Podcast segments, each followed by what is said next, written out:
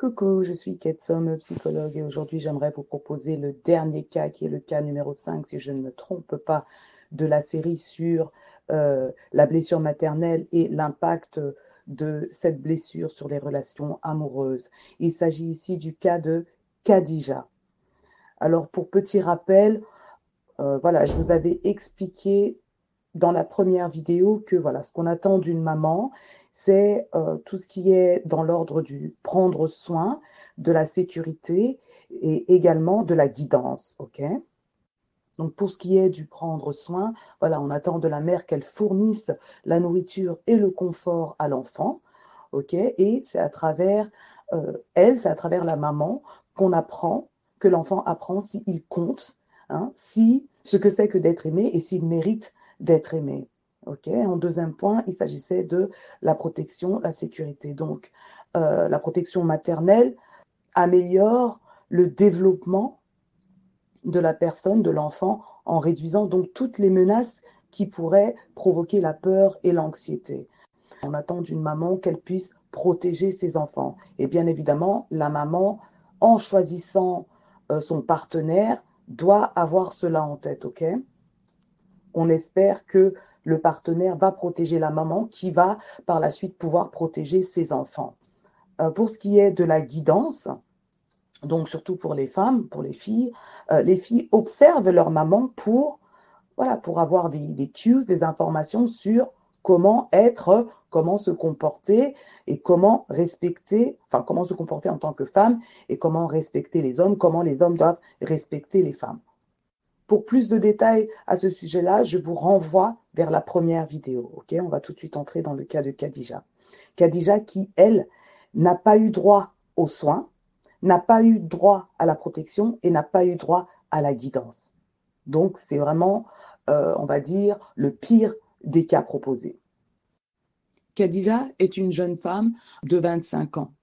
C'est une belle femme qui a toujours un grand sourire. Mais qu'est-ce qui se cache derrière ce grand sourire? Beaucoup de souffrance. Khadija est, est une jeune femme aujourd'hui qui, quand enfant, a été négligée. Donc elle vient d'une famille polygame, donc le papa avait plusieurs femmes.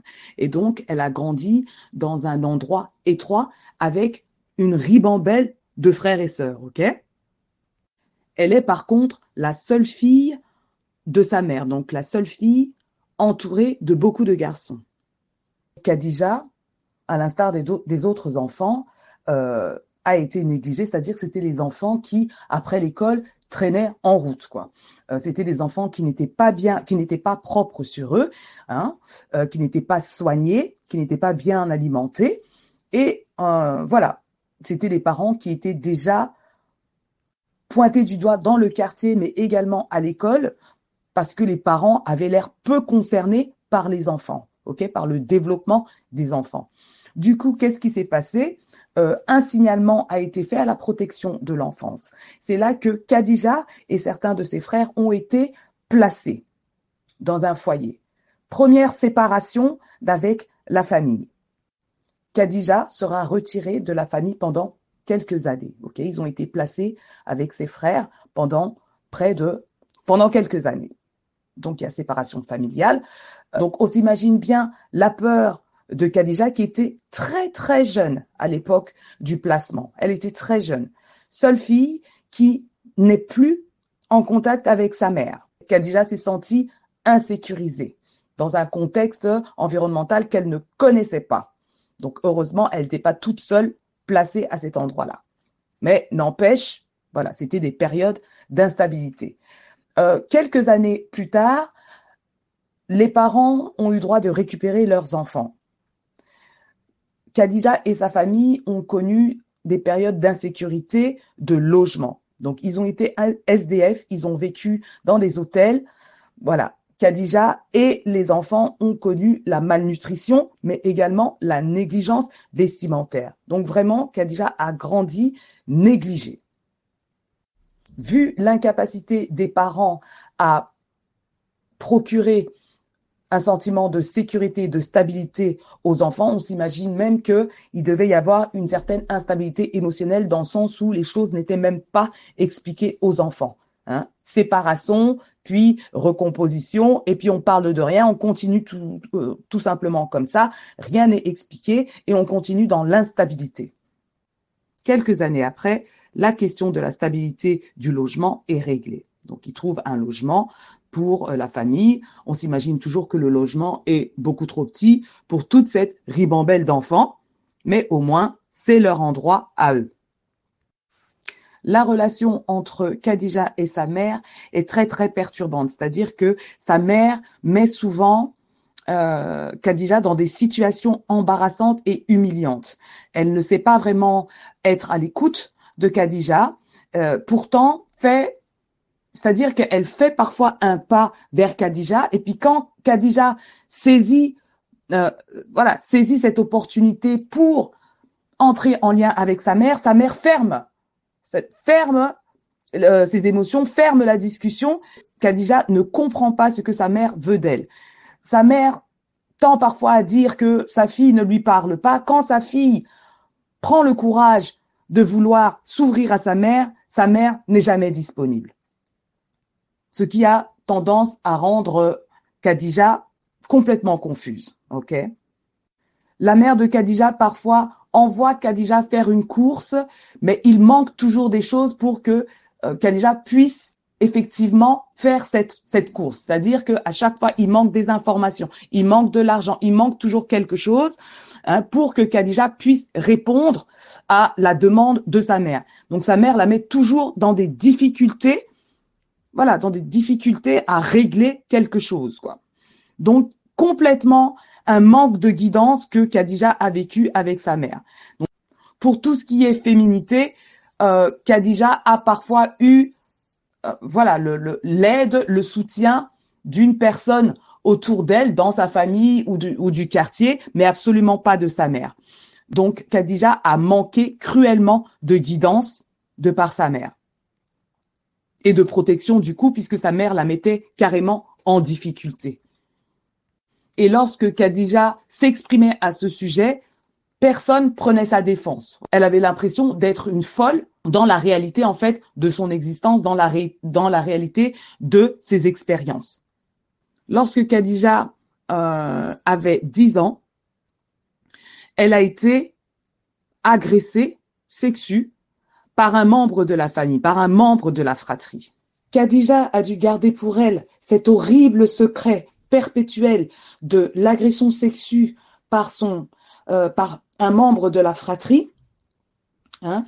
On se demande même pas pourquoi. Quand je vous étale le tableau de Khadija, on ne se demande pas pourquoi. C'est-à-dire que il était euh, les parents étaient incapables de sécuriser l'enfant, les enfants incapable de leur procurer de la stabilité et incapable également de prendre soin de ses enfants.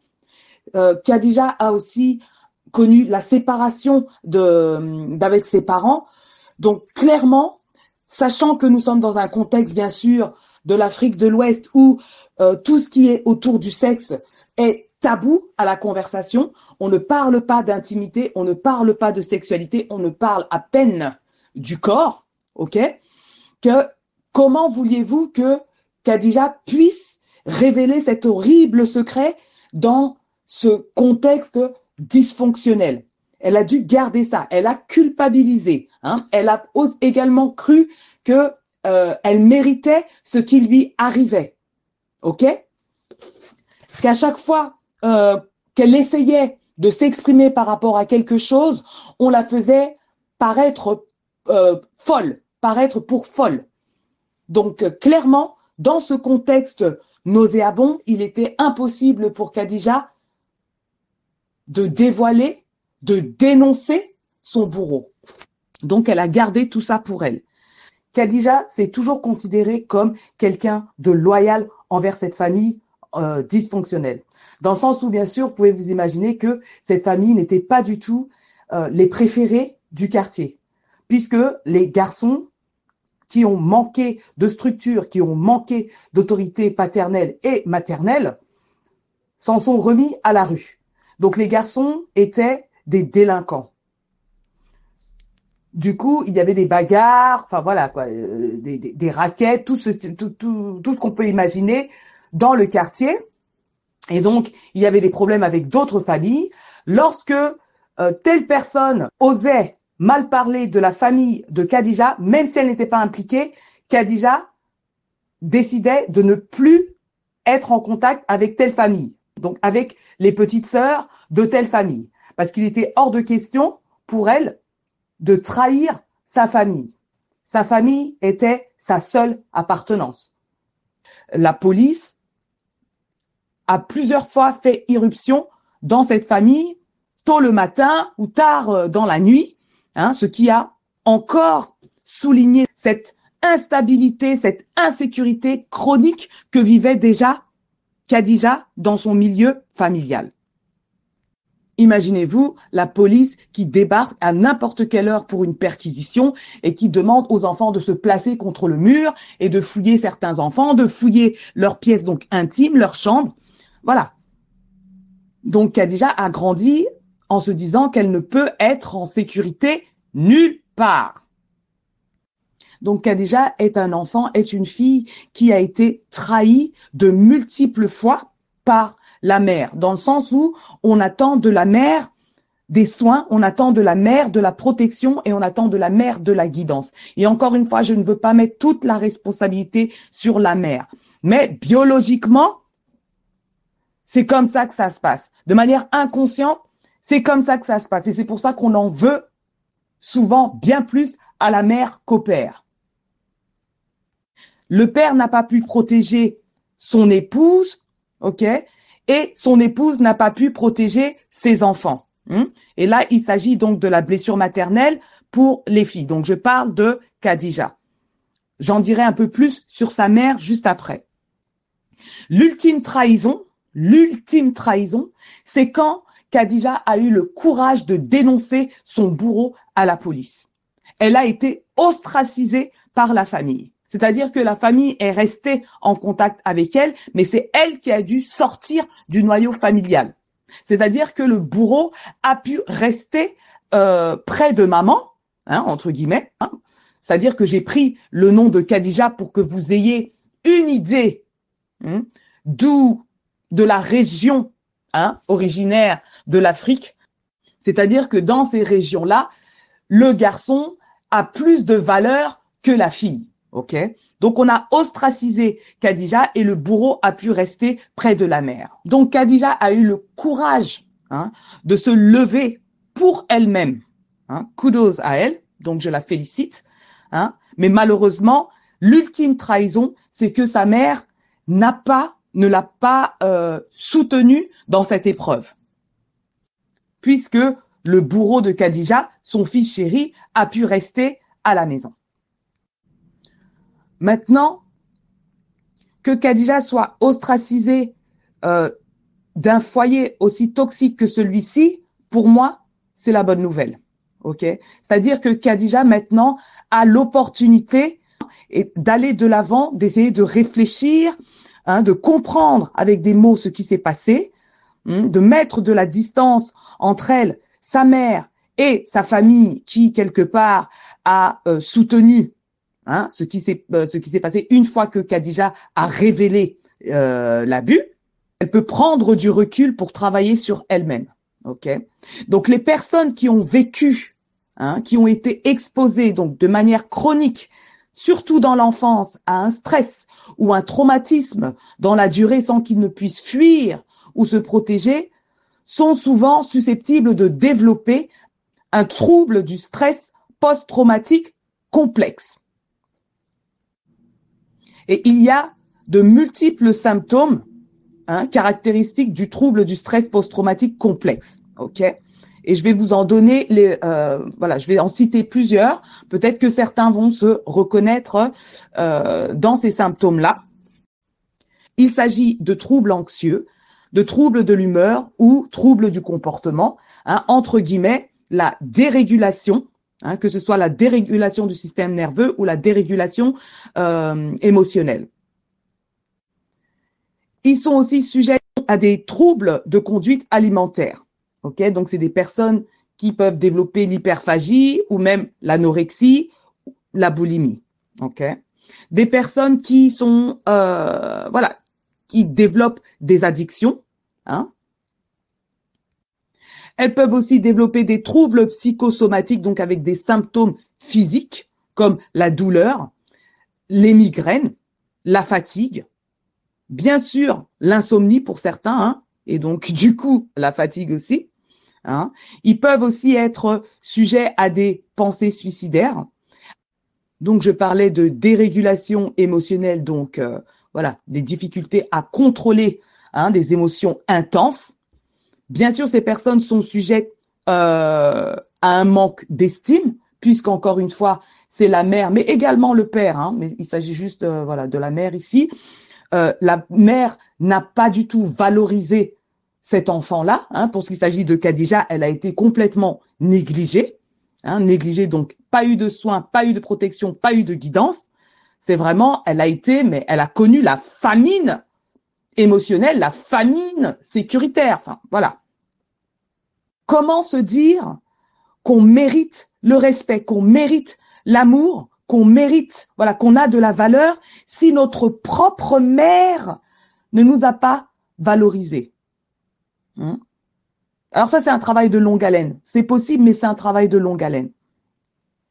Donc, bien sûr, ces personnes aussi sont sujettes à un sentiment de honte, de culpabilité ou d'échec personnel en lien avec les événements traumatiques. Donc, ces personnes-là ont tendance à se, voilà, à se dire que quelque part, c'était de leur faute si tel événement euh, est arrivé dans leur vie. Alors que pas du tout. Ce n'était pas votre faute. Si euh, voilà, si vous devez croire une chose, c'est bien celle-ci. Ce n'était pas votre faute. Hein. Malheureusement et heureusement, donc c'est un fait. Il en va de votre responsabilité d'aller mieux.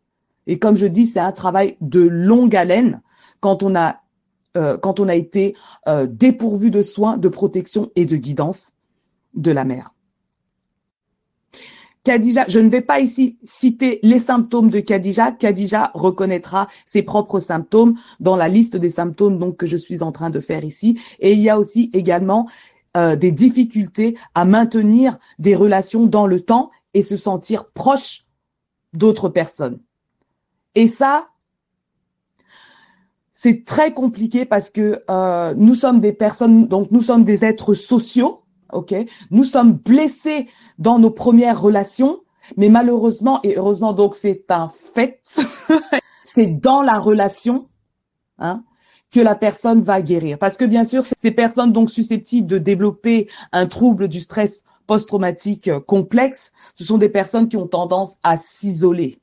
Ok, c'est des personnes qui ont tendance à avoir peur du monde social, peur des environnements sociaux, quoi, peur euh, euh, euh, d'avoir affaire à un groupe. Et c'est pourtant dans le groupe, dans les relations, qui peuvent travailler leur trauma.